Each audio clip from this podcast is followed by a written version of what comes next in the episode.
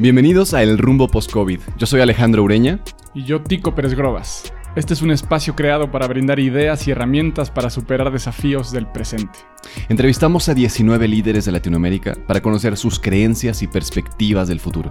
El futuro con el que soñamos no llega solo, se construye, lo construimos. Creamos este espacio para hacer de Latinoamérica una mejor versión. Creemos que somos más fuertes juntos, que combinando estrategias podemos vencer cualquier desafío, que cada idea que compartimos y expandimos juntos puede ser una semilla en quien la escucha. De todas las crisis se sale fortalecido. Las crisis son unas excelentes maestras. Las lecciones que aprendimos aquí las podrás aplicar en otros momentos de dificultad. Nos reunimos con estos líderes de toda Latinoamérica, directores de recursos humanos de grandes empresas multinacionales, editores de importantes publicaciones, conferencistas, escritores, disruptores de todo tipo y futuristas. Y lo hicimos para entregarte las mejores perspectivas, las tácticas y estrategias para generar cambios profundos en tus equipos, en tu liderazgo y en tu visión. Acompáñanos a lo largo de estas entrevistas. Comenzamos.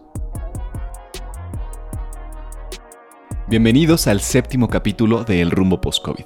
En esta ocasión entrevistamos a Liz Escalante. Ella es LinkedIn Top Voice 2019, tiene más de 24 años de experiencia trabajando en temas de capital humano, es toda una científica de la conducta, Power Guru por The Power MBA, trabaja con temas de manejo de competencias, formación a través de competencias, programas de desarrollo organizacional, creación y desarrollo de equipos de alto rendimiento, supervisión y control de compensaciones, nóminas, etc. Es una experta en RH y en capital humano.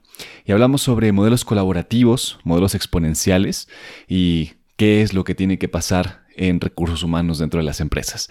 Así que, sin más, vamos con esta entrevista. Bienvenidos.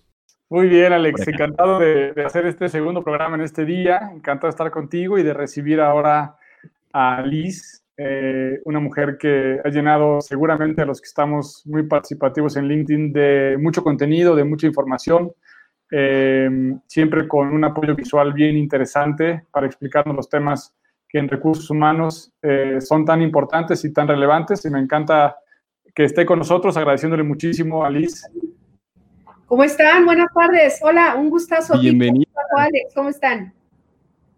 Muy bien. Qué gusto tenerte acá con nosotros. Muchísimas gracias por la invitación. La verdad es que para mí un honor estar con ustedes. También nuestro. Es, un gusto poder platicar. Eh, la idea es que podamos generar, pues justamente, reflexiones, nuevas perspectivas, eh, ideas tal vez que están ahí en el tintero que a otras personas tal vez les ayude mucho a que podamos salir vencedores de este momento de dificultad y, floreciendo incluso, ¿no? No solo sobreviviendo, sino generar una región más próspera, generar, eh, pues, innovación tecnológica, entre muchísimas otras cosas. ¿Tú cómo ves este entorno? Mira, mm, está difícil, creo que para todos estamos enfrentando, se los comentaba y se los he dicho a varias personas, tres crisis diferentes.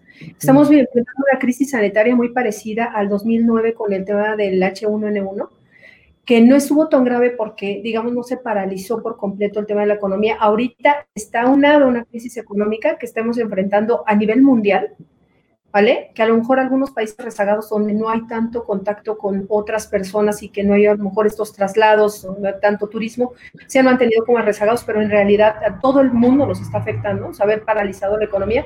Y el tercero es una crisis social, Alejandro, que creo que ha sido de lo que menos se ha hablado, porque estamos enfrentando cosas que nunca la habíamos vivido, o sea, estar hacinados en casa con la familia, tratando de soportar la situación entre el calor, los hijos y las diferentes actividades que tenemos que realizar, se nos ha estado complicando a todos. De hecho, hay mucha gente que dice, cuidado con lo que deseas porque se te puede volver realidad. Y una de las cosas que ha sucedido es que mucha gente deseaba estar en casa con sus hijos y ahora les toca ser hasta maestras y no saben cómo llevar ese rol. Entonces, no está nada fácil, creo que para mucha gente, ¿no?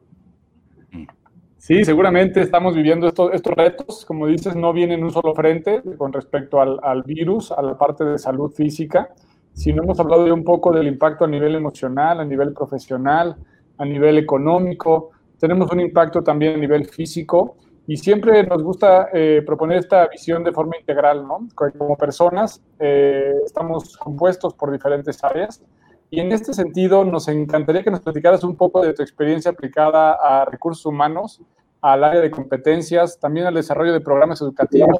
¿Cómo todo esto interviene en tu, en tu labor? Y si nos puedes contar un poco para quienes no te conozcan, ¿qué haces? ¿Cuál es tu especialidad y por qué eres tan popular en términos de audiencia y de contenido? Gracias, pues mira, yo creo que uno de los puntos importantes es que yo viví muchos años en la vida corporativa. Eso me permitió entender dentro de las empresas lo que vivimos la gente de recursos humanos. La visión que tuve para poder montar mi negocio era romper con esta situación, estos ciclos eh, viciosos que tiene recursos humanos dentro de las empresas. Nosotros generalmente, y digo nosotros porque sigo perteneciendo al área de recursos humanos, aunque hoy me considero pues empresaria, este, teníamos pues, digamos, una poca visibilidad estratégica dentro de los negocios. Es una realidad que recursos humanos a veces se ve como un gasto y no como un área estratégica. Entonces, una de las cosas más importantes es que dentro de las empresas hay unos lineamientos que no te permiten pensar, no te permiten innovar, no te permiten transformar. Y dentro de las áreas de recursos humanos, estos protocolos que la mayoría de la gente tiene eh, dentro de las empresas y sobre todo con la dirección general, uno de los puntos es que hay una limitante muy fuerte de la de recursos humanos para poder hacer innovaciones importantes dentro de las empresas y realmente contribuir en, el, en este tema a los negocios. Casi siempre somos un área muy rezagada donde todo está enfocado en, se la pasan gastando sin ver el valor agregado que nosotros tenemos como departamento. En eso, pues la verdad es que decidí mm, crear la empresa en 2017. En este momento, pues la verdad es que me viví en un momento sumamente interesante porque a mí me toca darme de baja. Yo renuncié y, terminé mi relación laboral con la empresa, duré, duré aproximadamente ocho años el mismo día en que tembló, el 19 de septiembre del 2017. Entonces, imagínate que todos los proyectos que yo ya había construido y algunas de las cosas que ya pensábamos nosotros lanzar, se detuvieron por completo en ese momento, porque se paralizó la Ciudad de México. No sé si se acuerdan, o si ustedes viven en la Ciudad de México, seguro se acordarán que todo lo que teníamos en temas presenciales se paralizó, igual que ahorita en el COVID, menos grave, pero muy parecido. Entonces, en ese momento, por supuesto, yo empiezo a trabajar, ojo, en aquel momento yo estaba sola, hoy ya cuento con un equipo de expertos eh, consultores en el área de recursos humanos, pero en aquel momento yo estoy sola y empecé a desarrollar un modelo que había probado en muchas organizaciones con mis propias teorías sobre la conducta humana y empecé a venderlo, digamos, de manera a distancia. La verdad es que la consultoría presencial a nosotros nos tiene en un 80% de visibilidad, es decir, vamos a visitar al cliente, levantamos la información, hacemos toda la, innovación, ahorita nos vamos un poco al, al portafolio de servicios, pero algo muy importante que yo entendí es, uno, no podía tener mis oficinas donde todos estemos hacinados sin movernos pasamos un modelo home office en aquel momento en 2017, porque así nos obligó el temblor, ¿no? Dos, muchos de los productos tenían que ser digitales porque nosotros estábamos enfrentando una situación en aquel momento donde la parte presencial se detuvo por completo. Tres, el equipo tenía que tener como esta flexibilidad por poderse adaptar rápidamente al entorno y rápidamente a movernos. Y cuatro, el tema de las redes sociales. Nosotros teníamos que tener una marca que compitiera contra hoy, que son mis socios de negocio, y voy a hablar de muchas marcas con las que hoy trabajo, con las que hoy colaboro, y lo que entendí es que yo no podía competir. Entendí que tenía que meterme a un modelo colaborativo de negocios, es decir, yo no voy a competir contra empresas como Mercer, que tiene 45 años haciendo consultoría en recursos humanos, o como el Tecnológico de Monterrey, donde hay consultores con mucha experiencia. Entonces, yo tenía que moverme a un modelo colaborativo. ¿Qué significa esto? Que yo empecé a hacer negocios con empresas que podían considerarse mi competencia directa. Hay modelos de competencias que hoy yo desarrollo que no desarrolla nadie más y lo puedo demostrar porque si no, no me llamarían, estarían llamándole a alguien más, ¿no? Entonces, en este sentido, en lugar de competir, me metí a un modelo colaborativo para poder sostener mi negocio. Y en lugar de estarme preocupando por estar tratando de ganar un mercado que nunca me iba a comer, porque es un mercado inmenso en la Ciudad de México y Latinoamérica y la ciudad y todo en México, en lugar de eso mejor generé productos y servicios colaborativos.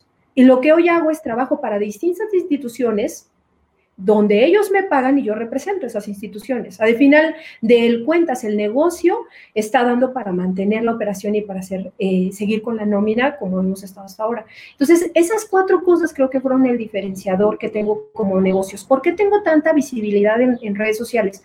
Creo que hablo el lenguaje de la gente. Creo que no, para mí no son seguidores. Siempre lo he dicho y lo digo fuerte. Para mí es una comunidad de aprendizaje. Yo aprendo de ellos y ellos aprenden de mí. Lo mismo que mis colaboradores aprenden de mí, yo aprendo de ellos. Somos una comunidad que apoya siempre que la gente se prepare, que se siga autodesarrollando como competencia, porque creo que es un diferenciador que hoy en el COVID nos va a sacar adelante. Entonces, esas cuatro cosas aprendí y esa es la diferencia que creo que tiene mi negocio con respecto a otras empresas. Qué increíble, Liz, porque además suena muy vanguardista y te anticipaste a la época.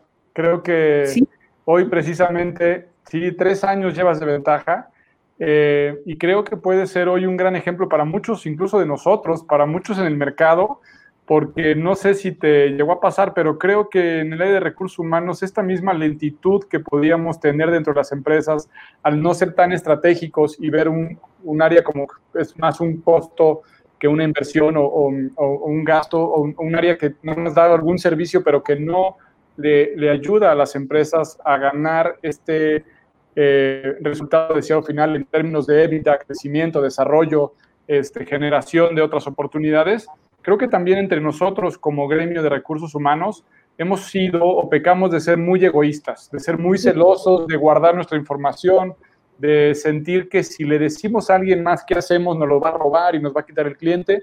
Y hoy precisamente eh, creo que lo que tenemos que hacer es unirnos, ampliar el diálogo, compartir preguntas, eh, compartir también algunos aprendizajes y cambiar el punto final por puntos suspensivos para que alguien más venga a rellenar la frase, ¿no? Totalmente, mira, de hecho, yo a mí me dicen muchos, dices que ese modelo lo van a copiar, le digo, pues sí, pero el modelo se puede aplicar en cualquier industria y además tienen que customizarse a la cultura laboral, por más que lo copiaran, aunque fueran el mismo giro, no va a ser lo mismo, necesita tener su propia vertiente, su propia filosofía laboral.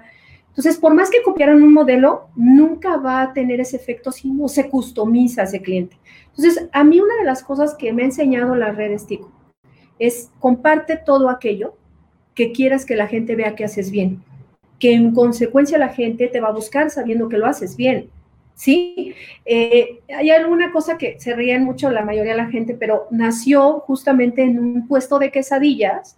En Santa Fe hay una zona que se llama La Venta, donde venden quesadillas y yo como buena Godín, no lo digo de manera despectiva, era, amaba mi vida Godín, ¿no? En aquel momento me iba a comer quesadillas ahí. Quien no sepa lo que es Godín es como un oficinista muy tradicional en México, porque seguro nos están viendo en Latinoamérica.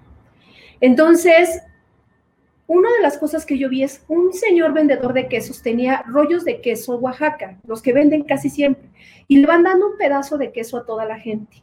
De 10 personas que se le acercaban, 8 personas compraban la bola de queso. Entonces, en aquel momento yo creo que una de las cosas que hice fue justamente empezar a darle queso a todos. Yo doy pedazos de queso a todo el mundo para que compren las bolas de queso. Eso es una realidad. Si tú le dices a la gente lo que estás haciendo, pero además en las redes sociales, y esto está pasando mucho con las marcas personales, no sé si ustedes estarán de acuerdo, Tico y Alejandro, tienes que demostrar que lo que dices que eres, lo eres en la realidad. Total, la coherencia. Sí, justamente.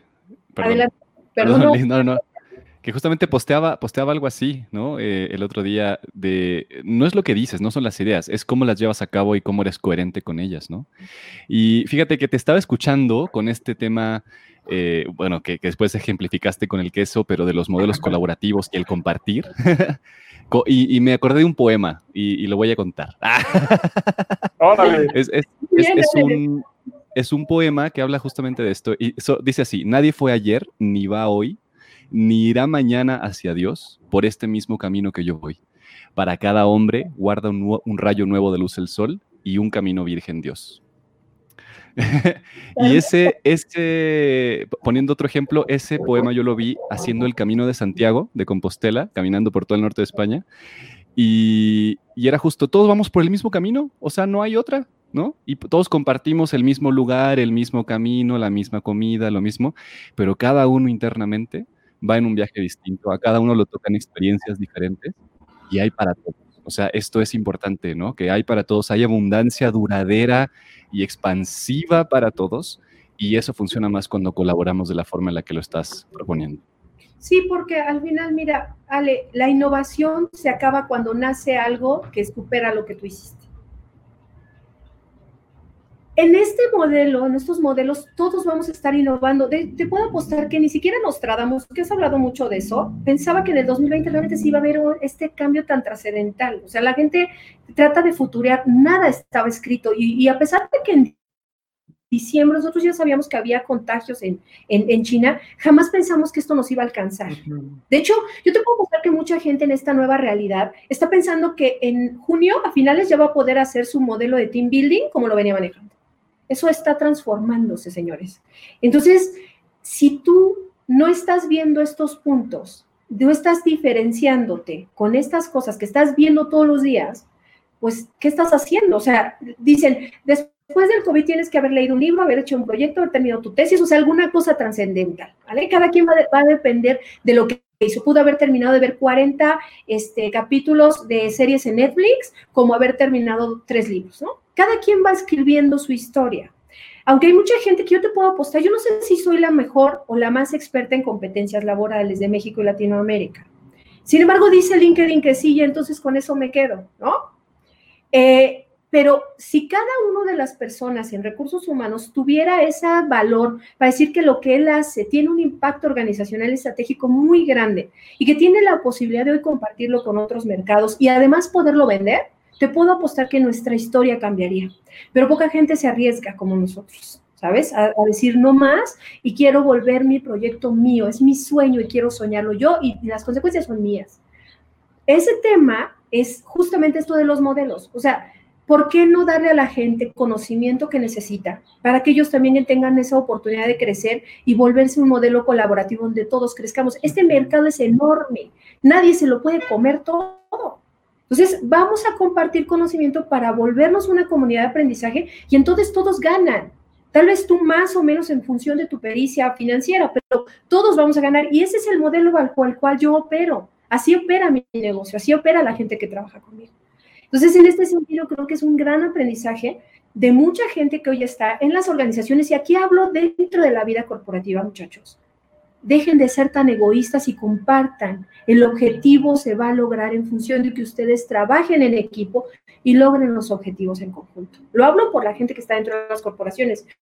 Acá afuera, como emprendedores, sí o no, Tico y Ale, nosotros nos unimos para desarrollar estas cosas porque es lo que nos hace fuertes como organizaciones. Somos muchas pymes, somos muchas medianas, somos muchas empresas, pero que si nos uniéramos todos seríamos las más grandes del mundo. Qué, qué increíble. Sí, sí, o sea, sin duda esta parte que, nos comparte nos deja mucho que, aprender, mucho que reflexionar. Y me vino una, una, idea, ¿no? Parece que tanto el hambre corporativa, ¿no? Por lograr un ascenso, por ser visto, por ser observado, por tener una promoción, pero también el hambre en la pyme de la avaricia, de poder buscar la sobrevivencia, buscar el beneficio propio, de incluso quitarle algo al otro, nos llevan en, una metáfora como de querer un pedazo más grande del pastel, en vez de que nos coordinemos para hacer más grande el pastel. Correcto. Nos toca más pastel, de a fin de cuentas. O sea, terminamos teniendo la misma rebanada sin quitársela a otro de la boca.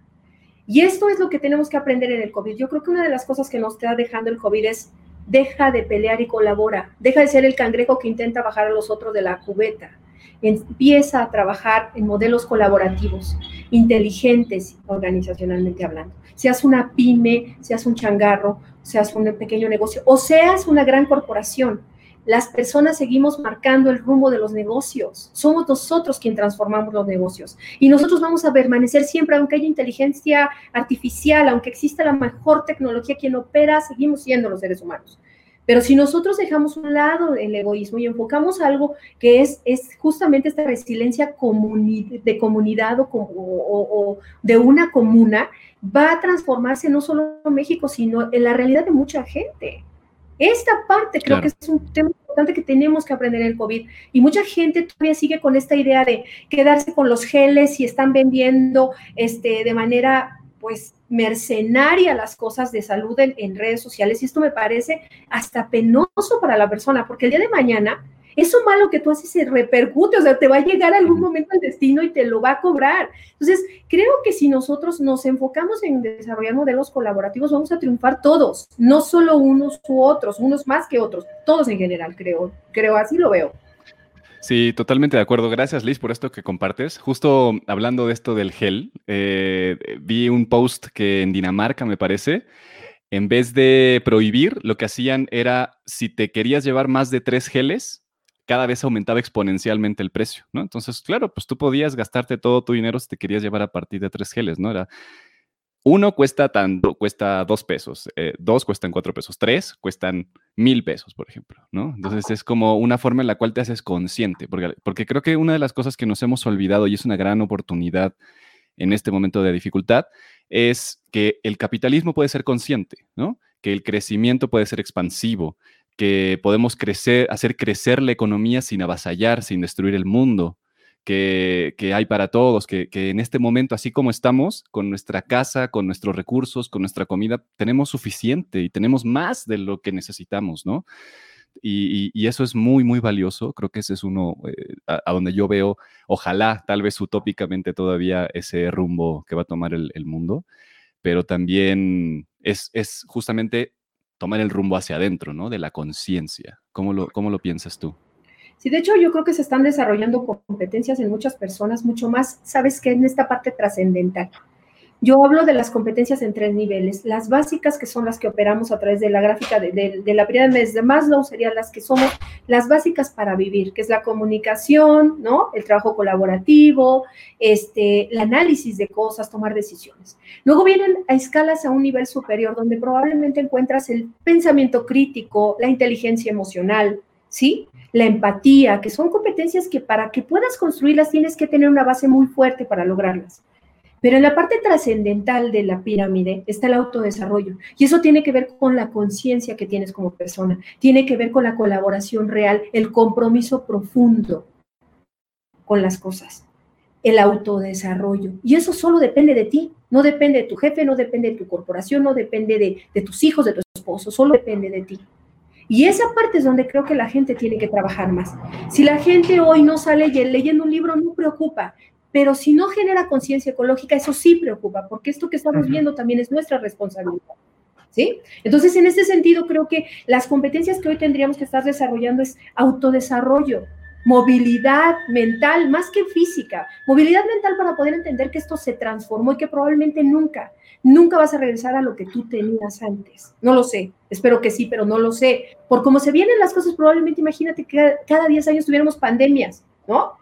Que es algo que puede ser muy común y que lo han dicho los científicos, no lo estoy diciendo yo, solo he leído. Entonces, en este sentido, incluso creo que menos. incluso menos, de, tengo del 2009 a 2020, 11 años, pero realmente estamos en un momento que si tú tienes ganas de cambiar, la conciencia está en ti, o sea, no hagas responsable a Dios, a la vida, ¿no? Esto famoso, hay, hay una teoría que se llama locus de control externo y locus de control interno, que quien lo lea es bastante interesante, pero locus de control interno es decir, toma tú tu responsabilidad y transfórmate tú. Deja de echarle la culpa al mundo para decirle que no te has logrado transformar, no has logrado desarrollarte, porque alguien más puso una piedra en tu camino.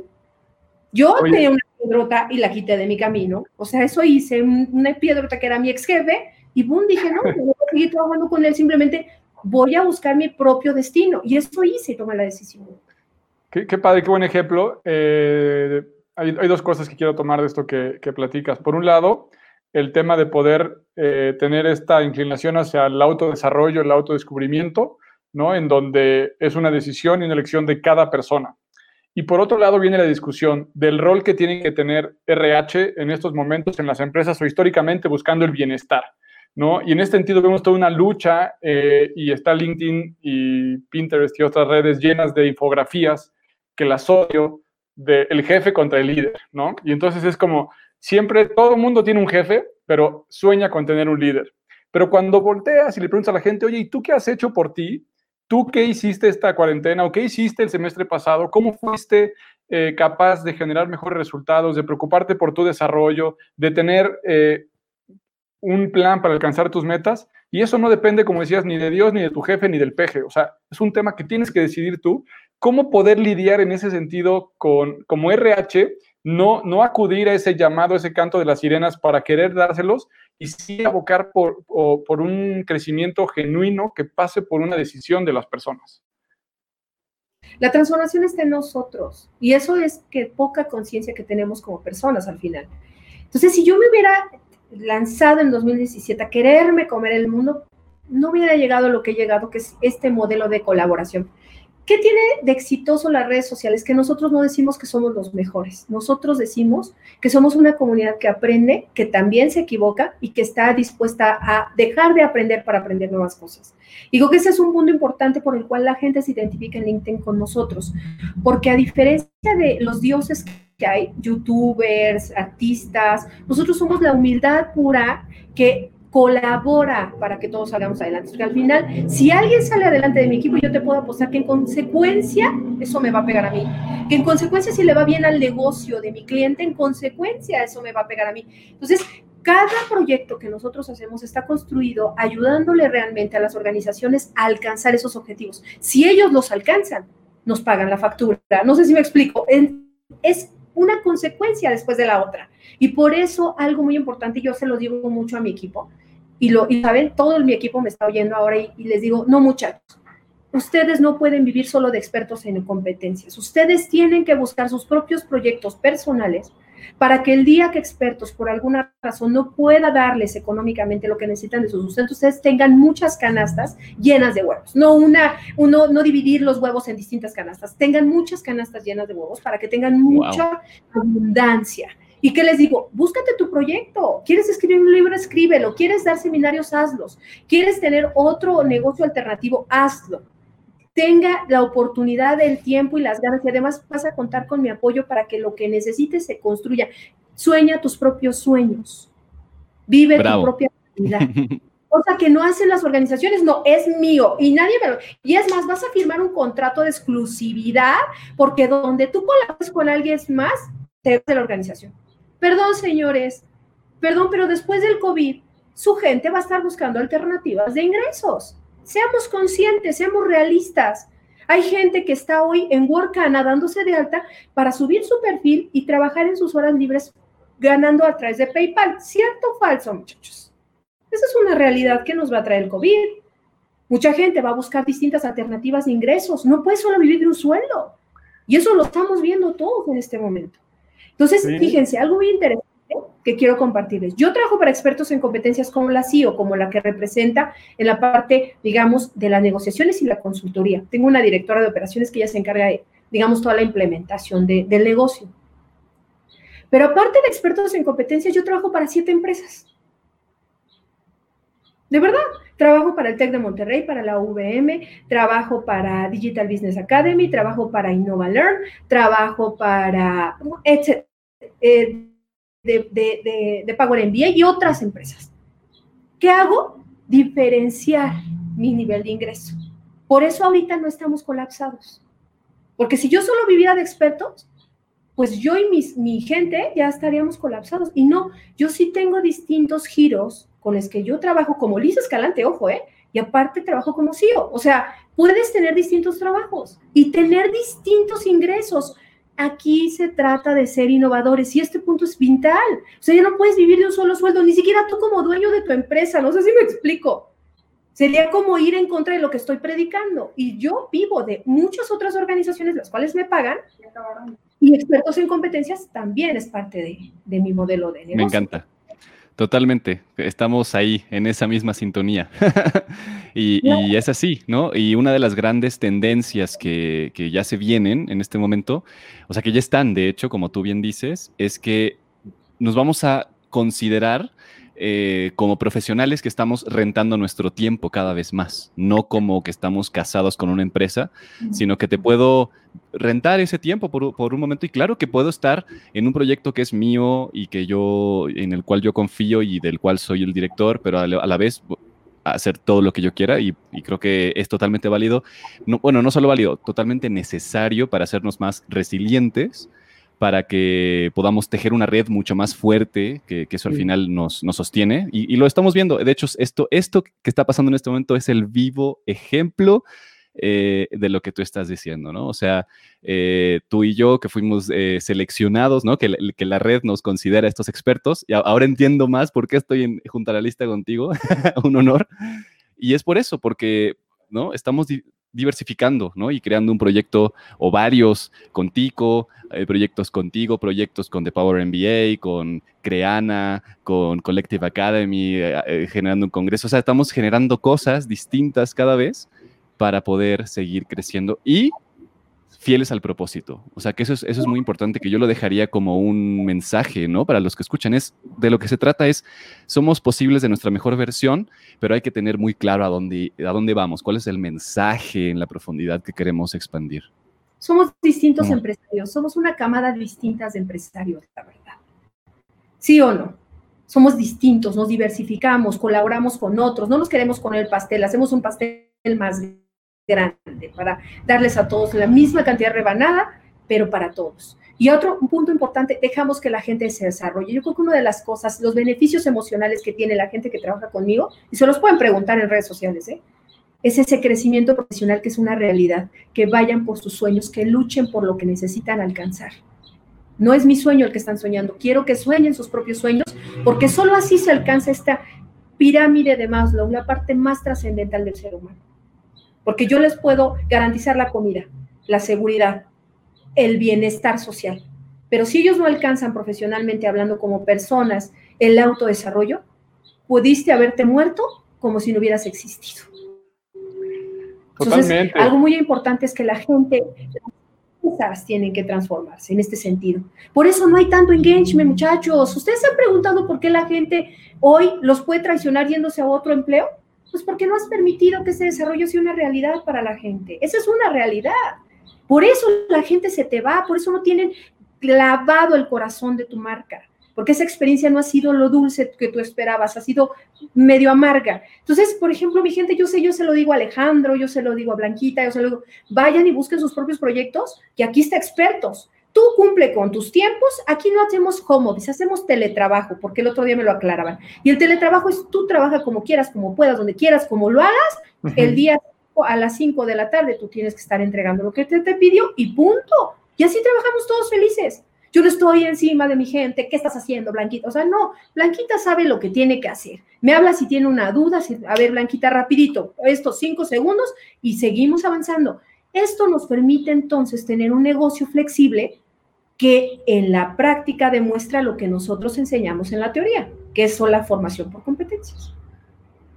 Totalmente, y creo que ahí en, este mix que podemos ir haciendo con, nuestros equipos de trabajo, el concepto que, nos viene un poco a la mente tiene que ver con, con poder migrar de tener empleados, de tener colaboradores, a tener socios o asociados, ¿no? En donde evidentemente cada uno de nosotros eh, vaya por el proyecto de la misma forma como si fuera suyo. Porque también es cierto que hay un, hay un índice en donde después de la curva de aprendizaje el nivel de compromiso y el nivel de eficiencia de las personas en un proyecto nuevo es más alto que después de meses. De modo que si nosotros podemos ir haciendo el setup de proyectos más cortos, en donde juntos nos pongamos de acuerdo los tres para ver qué tenemos que lograr para junio o julio, nuestro compromiso y nuestro, eh, eh, como dedicación para este proyecto va a ser mucho mayor que si damos por hecho que vamos a estar eh, juntos, reunidos por los siguientes tres o cuatro años porque nos va a llegar una quincena. Entonces, ¿cómo poder cambiar este proyecto para definir muy puntualmente qué tenemos que lograr, qué le toca a cada quien? Y como decía Liz, no importa dónde. A mí no importa si es tu casa o es la playa después cuando podamos ir, o si lo haces en las noches o estás en otro uso horario. Es una decisión tuya y me encantará que al trabajar juntos tú puedas ver como beneficio que no importa la distancia. Claro. Y fíjate que algo que hemos nosotros es, hemos roto con el estereotipo del Godín es mi, gente no trabaja por un salario. Cada proyecto le va sumando. Sí, a su cuenta bancaria. Se los digo siempre. O sea, este proyecto te suma, este proyecto te suma, este, este proyecto. Cada quien va ganando en función de lo que va trabajando. Así, ellos se sienten bien pagados y yo no hago como que les pago y ellos no hacen como que trabajan, ¿no? Este esquema que tenemos mucho en las empresas. No, ellos ganan por el proyecto con el que van avanzando, van consolidando proyectos o van vendiendo más y también se les paga la parte comercial. Se vale que todos ganemos de todo, porque al final, si ganan expertos en competencias, ganan ellos, pero saben que es la empresa de todos nosotros. Esa es una verdadera realidad, no es nada de que no, y entonces porque no están en el acta constitutiva, ese tipo de temas. No, no, no. Es que la gente realmente va sumando a su propio proyecto personal esto y todo aquello. Mucho de lo que hacemos también es prepararnos tres de mis colaboradores, que agradezco y lo quiero decir este comercial, a The Power MBA me dio cuatro becas, una la estoy cursando yo y tres colaboradores están cursando el The Power MBA que me regalaron ellos que estamos dándole capacitación. Yo no, no puedo decir, no puedo ser incongruente de decir, dale formación a tu gente que la mía no se esté formando, porque ellos tienen que estar más preparados que nadie para poderle dar las soluciones a los clientes. Otros, otros compañeros estamos estudiando diplomados en análisis de rostro, otros estamos metidos en temas de autodesarrollo, que en función del perfil se les ha dado las becas, porque afortunadamente y gracias a Dios no sé por qué, todo el mundo me regala becas para estudiar de todo. Entonces a todo el mundo le he repartido becas, no me he quedado con todo, a ver estas becas para acá, para allá, y cada quien está haciendo su propio proyecto de vida. De hecho, ya hasta tenemos una idea muy interesante de TikTok que luego van a ver, que es súper raro. Yo no voy a ser la tía de TikTok, eso porque, porque mi edad, Ale, tú y Tico son muy jóvenes, pero yo ya no me cueso al primer hervor, ¿no? Pero el tema de TikTok lo vamos a manejar súper interesante, ya lo verán, es un proyecto que súper traemos, súper padre que les va a gustar, pero algo muy importante es que cada uno haga su propio proyecto de vida. Caramba, esto se vale. Y creo que esa es la parte importante donde nace el compromiso real. Claro, y, viene la, contraparte, ¿no? Suena padrísimo, suena muy romántico. Yo quiero aplicar a la siguiente vacante que tengas, Liz, para recibir algunas becas y para recibir esta libertad de poder estar trabajando en muchos lados. Me encanta, pero viene el otro lado. A ver, la verdad, en porcentaje, en promedio, así a, a pronto, ¿creen que la mayoría de la gente eh, está preparada para manejar esto con responsabilidad? ¿Creen que la gente en su mayoría en Latinoamérica está listo para decidir y escoger una vida así? ¿O también resulta con ganancias secundarias el irte por el camino de la oficina, de un salario, de una rutina y de algo que te dé un poco más de estabilidad? La neta. Mira, la neta, yo tengo muchos amigos a los que estimo muchísimo y que les he dicho que, emprender es como una aventura, no sabes qué te vas a encontrar, ¿no? Es como este Forrest Gump, que no sabes qué chocolate te va a salir y es verdad. Pero no todos estamos listos para eso. Hay gente que vive todavía de la seguridad relativa que tienen las organizaciones. A ver, se vale. Yo fui Godín 24 años y fui muy feliz en la empresa, en las empresas donde estuve. Le sigo agradeciendo a Dios haber entrado a esos negocios porque si no, no sería quien soy ahora. Y se vale no querer arriesgar. Pero sí desarrollate. O sea, independientemente que sigas a nivel organizacional y que quieras seguir creciendo a nivel jerárquico y que vivas todavía en esta estructura piramidal y que tengas esta, esta cuestión, se vale, pero a ver, hoy, y, ustedes lo saben, el tema de la marca personal, si hace tres años era algo sonado, ahorita se está volviendo algo vital. Ya no es el CV, el que te van, te van a buscar. Si se dan cuenta, los cazadores de talento ya están manejándose en otros aspectos, están buscando otras alternativas de búsqueda de talento. Si tú te vas a quedar en la vida corporativa, sí, pero no dejes de lado tu autodesarrollo, que es el que va a marcar tu carta diferenciadora por encima de otros CVs. Eso creo que sería un punto. Se vale. Yo jamás, Tico y Alejandro, se los juro, ni en mis sueños más guajiros hubiera pensado que me iba a dedicar a esto. Yo vivía feliz en la vida corporativa, pero un buen día la vida decidió que yo ya no podía seguir ahí. Si, me hubieran preguntado, Liz, ¿tú quieres seguir trabajando de Godín y, jubilarte y seguir teniendo tu camioneta que te da la empresa y ganar tus centavos ahí de, salario y eso? Si hubieran dicho en el 2017, ¿qué pides? ¿Esto que estás viviendo o quedarte en tu vida corporativa? Me hubiera quedado en la vida corporativa, aunque ustedes no lo crean. No, claro que sí lo creemos, porque sí, sí, sí, hay hay un aspecto muy válido, muy valioso y también hay algo que, es muy importante. Emprender no es para todos y no todos los modelos son para todos. Esto es creo que fundamental y parte de lo integral tiene que ver con que cada cosa va en su lugar, cada cosa tiene un, un, momento y, qué bueno que los bancos tengan a su ejército de godines, porque si no, no podríamos tener un sistema de, de intercambio de dinero, no sé, cosas así, ¿no? Que pueden mejorar, sin duda, que pueden evolucionar seguramente. O sea, todo va a evolucionar, todo tiene su lugar, pero este modelo del que estamos hablando, en estos momentos en particular que estamos viviendo, es fundamental. O sea, sin duda va a seguir habiendo de todo y, va a haber eh, empresas muy exitosas que tengan a sus godines y que se dediquen justamente a ello y ojalá que todas las biomédicas se dediquen a eso, ¿no? Y que tengan ahí a sus científicos 24/7 y no se dediquen a 20 proyectos, sino que se dediquen a eso y que los médicos se dediquen a estudiar. O sea, emprender de esta forma no es para todos, pero si estamos viviendo en un, en un momento en el cual eh, pues nos quedamos sin trabajo o bajó la chamba, bajaron los porcentajes o me redujeron el sueldo, pues ahí sí te empiezas a preguntar, ah, ok, ¿cómo tengo que seguir creciendo? ¿A dónde tengo que recurrir, ¿no? Para poder acceder a este conocimiento de una forma sencilla y cómo tejo mis redes. Porque yo, diría que más que la, eh, la marca personal es justamente eso, es cómo tejo redes, cómo hago que mi voz tenga un espacio. ¿Cómo lo ves tú? Totalmente de acuerdo. De hecho, sí, a ver, no es un pecado ser Godín. Yo era felizmente Godín y como se los acabo de decir, hay gente que le encanta eso, respetable y se jubilan y son felices y lo que sea, bien por ellos.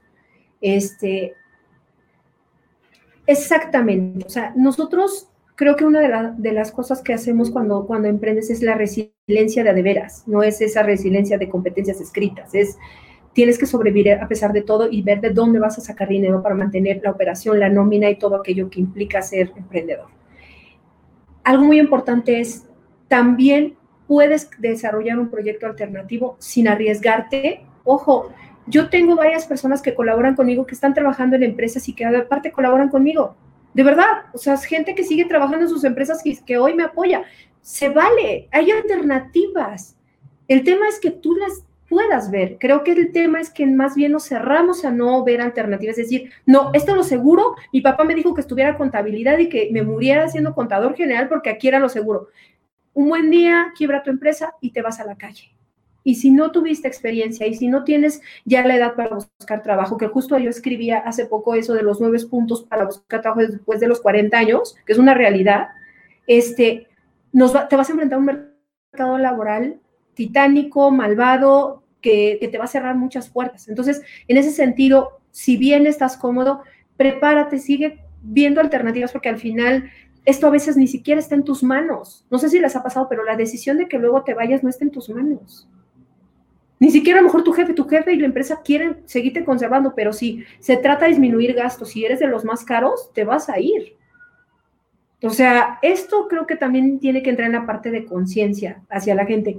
No lo digo para asustarlos, lo digo para que vean que la vida a veces, y a mí misma me sucedió, no es lo que tú esperas. Yo de verdad, Alejandro Tico, juraba, juraba que me iba a jubilar en esa empresa. Juraba que me iba a jubilar, ¿sí? Me encantaba lo que hacía. Qué padre esta parte que, que, nos, que nos abres con respecto a las alternativas, porque parecía que era una disyuntiva entre ser godín o ser emprendedor, y no es cierto, hay muchísimas más muchísimas combinaciones, incluso entre ellas, más el concepto de intraemprender, ¿no? O sea, lo que puedes hacer dentro de la empresa o del equipo donde trabajas para transformar algo, para innovar, para encontrar una nueva solución, para incluso estar apalancado de los recursos de esa misma empresa y crear otra cosa. Pero yo creo que es ese sentido, es la postura de decir, a ver, yo puedo hacer otras cosas más, yo puedo proponer otras cosas, porque hoy también se ha perdido mucho de lo sexy de emprender. quienes más están sufriendo ahorita son los emprendedores que teníamos tanto orgullo de decir, yo fundé esta empresa, tengo este proyecto, estamos emprendiendo esto, abriendo esto, porque somos las más golpeadas, las más vulnerables, somos quienes tenemos pymes, ¿no? Y las estadísticas ya nos habían dicho desde antes que más del 80% de las pymes quiebra antes de los 5 años, que la posibilidad de que sobrevivas es bajísima, aunque generamos más del 70% del PIB y generábamos más del 50% del PIB y más del 70% del empleo en México, ¿no? Entonces, hoy se empieza a perder lo sexy de emprender, por un lado, y también parece que ya ser líder no está tan padre, porque hoy preferiría estar bajo el cobijo de una organización o, de un, de alguien más que me diga qué hacer, que me proteja, que me cuide, que vea por mí, en vez de tener que hacerme cargo de mí mismo y después de un equipo de trabajo. Entonces, yo me quedo con este abanico así tan grande, con el gran tema que además lo siento que es como, como algo que va a ser eco y se lo, se lo, planteo a todo el mundo, ¿no? Es, ¿qué alternativas o cuántas alternativas tienes para mejorar tu vida profesional y personal que todavía no contemplas? ¿Cuáles son esas alternativas que no depende de una decisión ni de tu jefe, ni de tu líder, ni del mercado, ni de la Secretaría de Salud? ¿Cuáles son aquellas cosas que hoy mismo antes de dormir puedes cambiar y que tendrá un impacto en tu vida y en tu familia.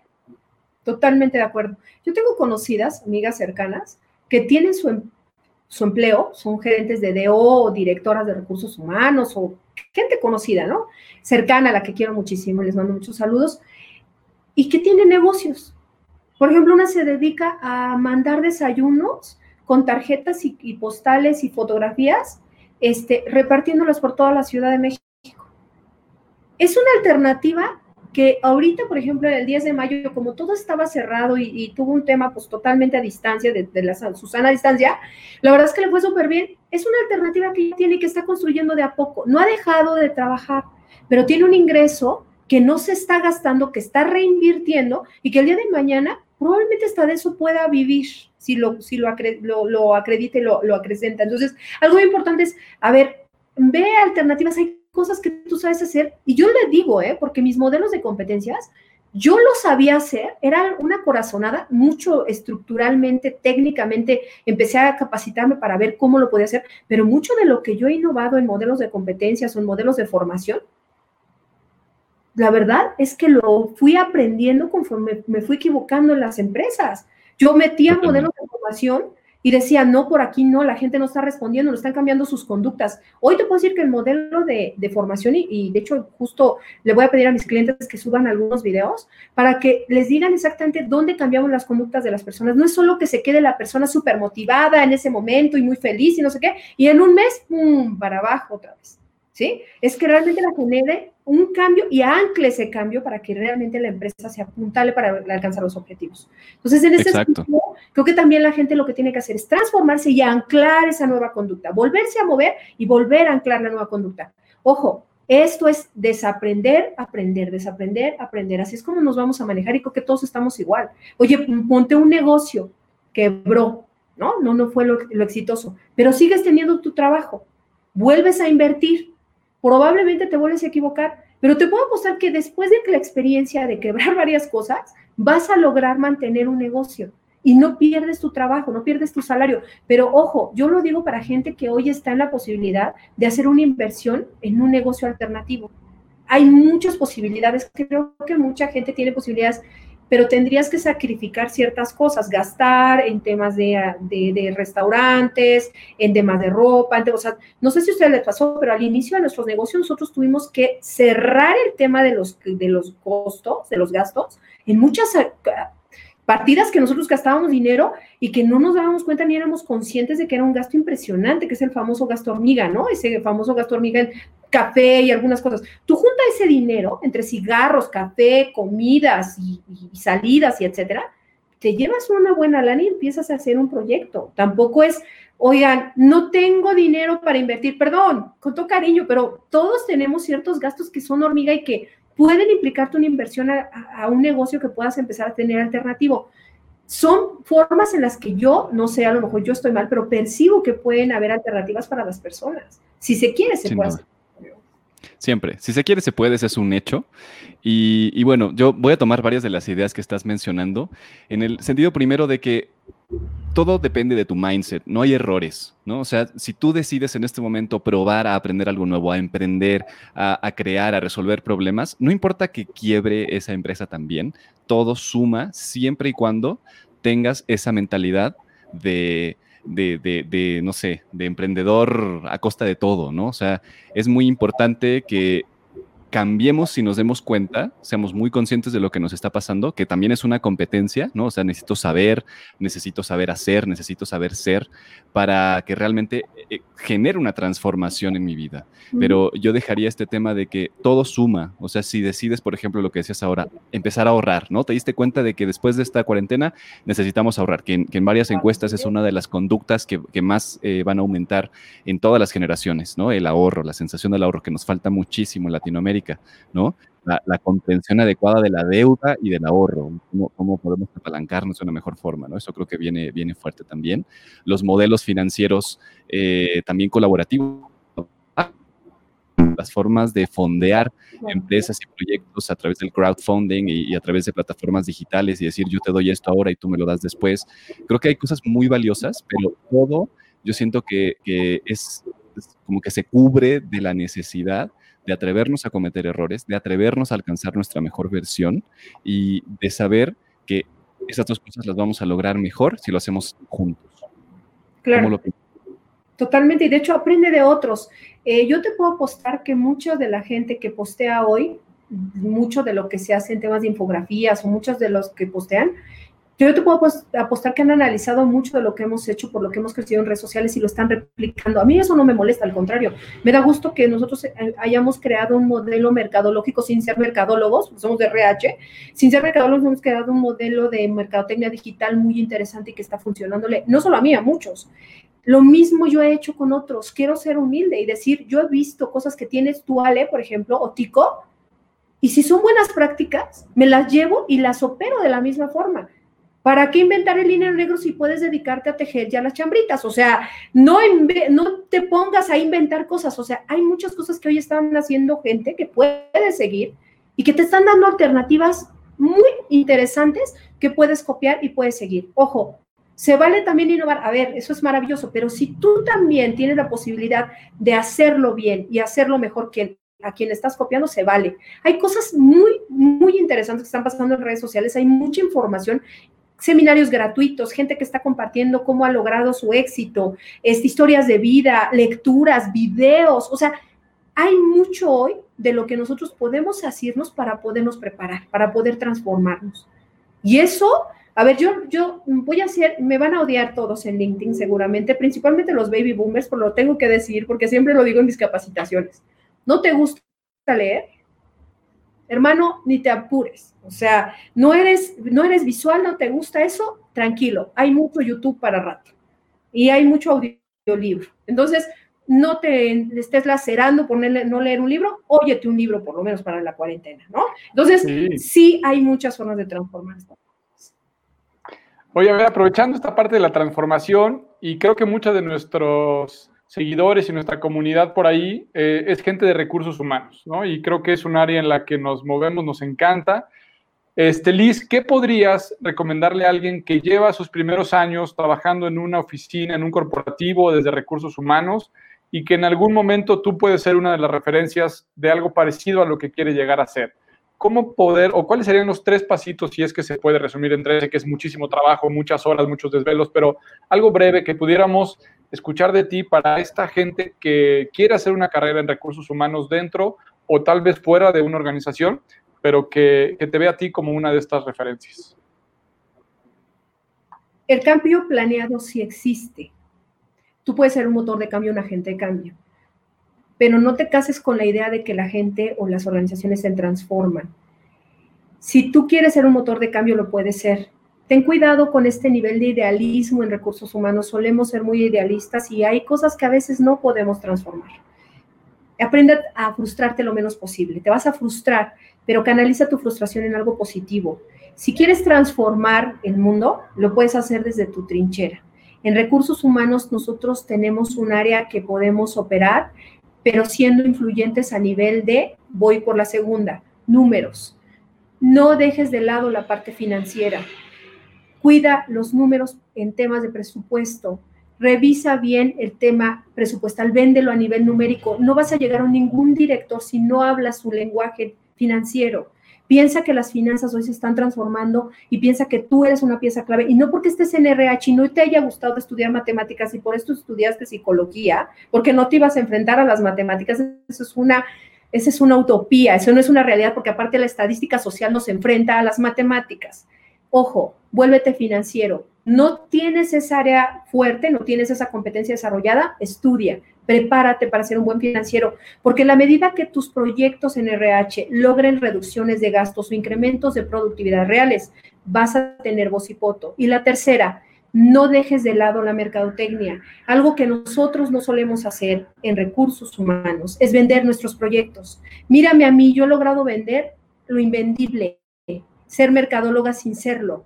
Yo hago redes sociales sin analizar a detalle muchas cosas. Las hago mucho sí preparándome porque yo soy hoy community manager y estudié un diplomado en marketing de contenido, pero mucho de lo que hago lo hago visible. Habla el mismo lenguaje mercadológico que espera mercadotecnia, porque si tú no vendes tus proyectos internos, no lo vas a hacer tampoco afuera. Entonces, prepárate en finanzas, prepárate mucho en mercadotecnia y prepárate en ser un diferenciador real. No te frustres, vive con la frustración y aprende a sobrellevarla.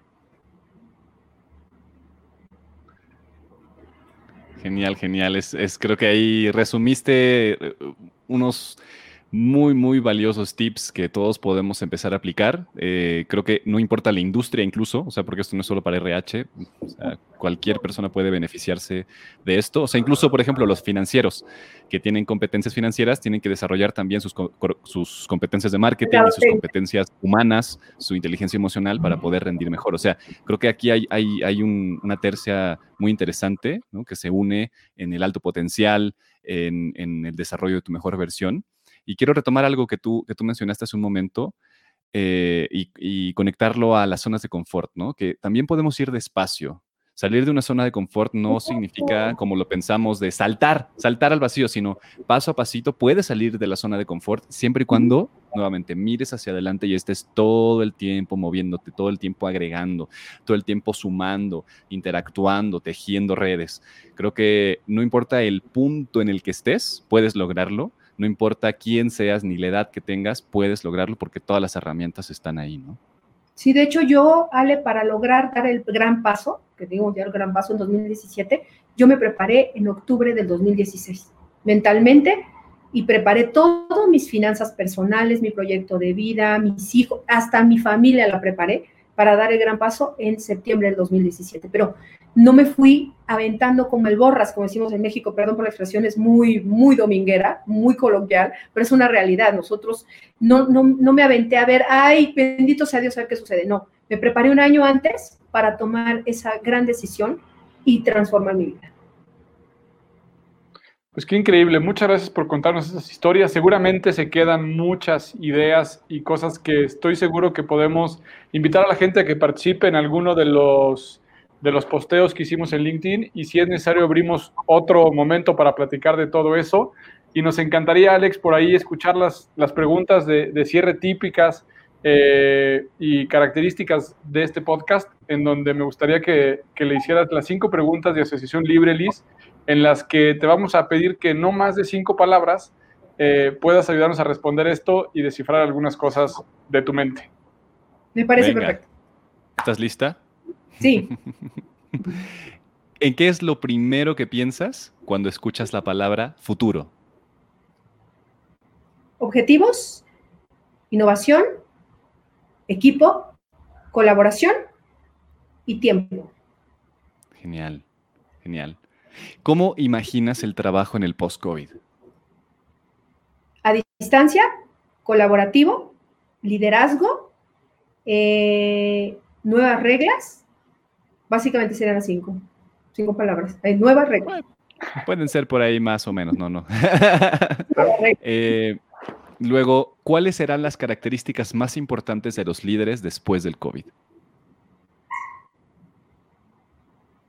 Aprender y desaprender supervisar, objetivos numéricos, colaboración. Fenomenal, fenomenal. ¿Y cuáles son las cosas en las cuales deben de poner mucha atención las empresas? Yo creo que ahora y después del COVID. Emociones, compromiso, engagement, comunicación y guía, meta. Extraordinario. ¿Qué lecciones consideras tú que le va a dejar el COVID a la humanidad? Dolor, sana distancia, hábitos más o sea, de salubridad, em, nuevas formas de aprender y conciencia. Sin duda. Geniales, geniales respuestas. Y, bueno, llega el momento de cierre. Siempre también preguntamos una última, última pregunta un poquito más extensa también que te va a hacer Tico. Em, pero es muy importante también hasta aquí poner el hecho de que todo es posible, todo es posible, ¿no? Yo, a, mí, me gusta dejar con esto que, me dices, que estas respuestas muy puntuales, muy específicas, eh, no perdamos el aliento, ¿no? que, tengamos, recuperemos las agallas en conjunto para poder salir adelante de esto. Pero venga, venga, Tico, con, con la última pregunta. Bien. Sigo reflexivo con todos estos consejos que nos das. Y por último, nos gustaría preguntarte, Liz, con muchísimo agradecimiento por estar con nosotros, ¿qué te llevas de esta plática? ¿A qué conclusiones llegas después de esta interacción? Primera que me da mucho gusto interactuar con gente que está preocupada por su comunidad, Tico y Alex. Esto que están haciendo lo están dando de regalo a la gente. O sea, creo que es un regalo lo que le están dando a las personas porque están juntando a gente que hemos sabido sortear de manera efectiva la resiliencia, que la conocemos, que hemos logrado alcanzar cosas que a otros les están costando trabajo, que están generando una comunidad de aprendizaje, que esto se va a quedar post-COVID. Creo que esto debe continuar en post-COVID, es decir, esto está cambiándonos como empresarios, pero también nos tiene que cambiar como personas. Y sobre todo eso, están ustedes logrando juntar gente que le da rumbo y sentido a otros, que creo que es algo vital para la gente. Y hoy necesitamos esperanza. Creo que es un punto importante porque todos estamos en una, crisis. Quien esté en la playa, como quien esté en Cuernavaca, como quien esté encerrado en su departamento, también estamos viviendo una crisis. Y necesitamos aire, como lo necesita la gente al momento del respirar del COVID necesitamos aire también de esperanza para poder salir todos juntos adelante. Creo que esto es algo muy importante que se está haciendo en LinkedIn para la comunidad y que espero que sigan haciendo, muchachos. Les deseo el mayor de los éxitos y muchas gracias por considerarme en esta gran plática. Muchas gracias. Un gran, gran placer, eh, Liz. para mí ha sido extraordinario, mucho aprendizaje, creo que hay muchísimo valor en todo lo que nos compartes, como siempre. Así que sí, muy, muy honrado de tener esta plática a profundidad y, bueno, que esto se siga expandiendo. Así es, de mi parte también agradecerte, Liz, muchísimo. Y de una vez, ¿por qué no anunciarlo? Eh, este, pedirte o invitarte a que podamos hacer alguna otra cosa juntos, los tres, eh, en las próximas semanas y ver qué se nos ocurre, que pongamos a prueba esta capacidad de aprender, desaprender y que podamos darnos a nosotros mismos un poquito de queso Oaxaca y nos hagamos unas buenas quesadillas. Totalmente de acuerdo, hagamos esas buenas quesadillas con esta teoría tan interesante del quesero, ¿no? Me parece perfecto. un abrazote. Por favor, al contrario, cuenten conmigo porque para mí es un honor haber compartido micrófonos con ustedes. Genial. Muchísimas gracias. Pues bueno, nos queda también agradecer a todos los que escucharon y a todos los que van a escuchar la repetición, que cada vez son más los que escuchen la repetición. Así que, pues bueno, todos sus comentarios bienvenidos, eh, estaremos ahí atentos. Nos vemos en el próximo episodio que es mañana. Tenemos a Osvaldo Traba, al famoso Oso Traba. Ahí también los invitamos para que se, se, conecten a las 11 de la mañana eh, de Cracks Podcast, fundador también de InstaFit. Eh, para que se conecten. Gracias Liz, de nuevo, muchísimas, muchísimas gracias. No te nos vayas, eh, vamos a quitar el, live, pero quédate para que nos despidamos. nos vemos. Ah, gracias a todos. Chao, chao. Comunidad, bye.